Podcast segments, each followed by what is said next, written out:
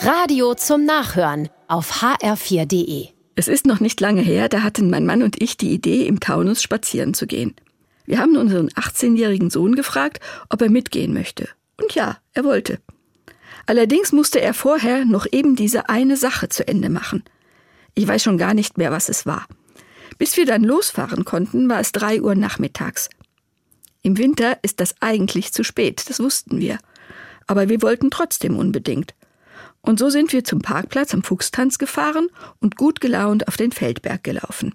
Nach einem Tässchen Kaffee und einem Stückchen Kuchen war es tatsächlich so gut wie dunkel. Aber es ist uns ja nichts anderes übrig geblieben, als zurück zum Auto zu laufen.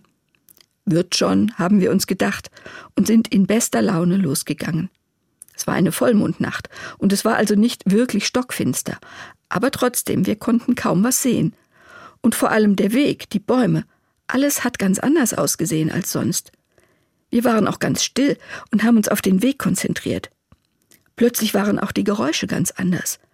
Ab und zu ist noch mal ein Fahrradfahrer an uns vorbeigerauscht. Aber so hatten wir uns das nicht vorgestellt. Und ganz ehrlich, wir hatten schon ein bisschen Angst. Und zwar ganz mulmig.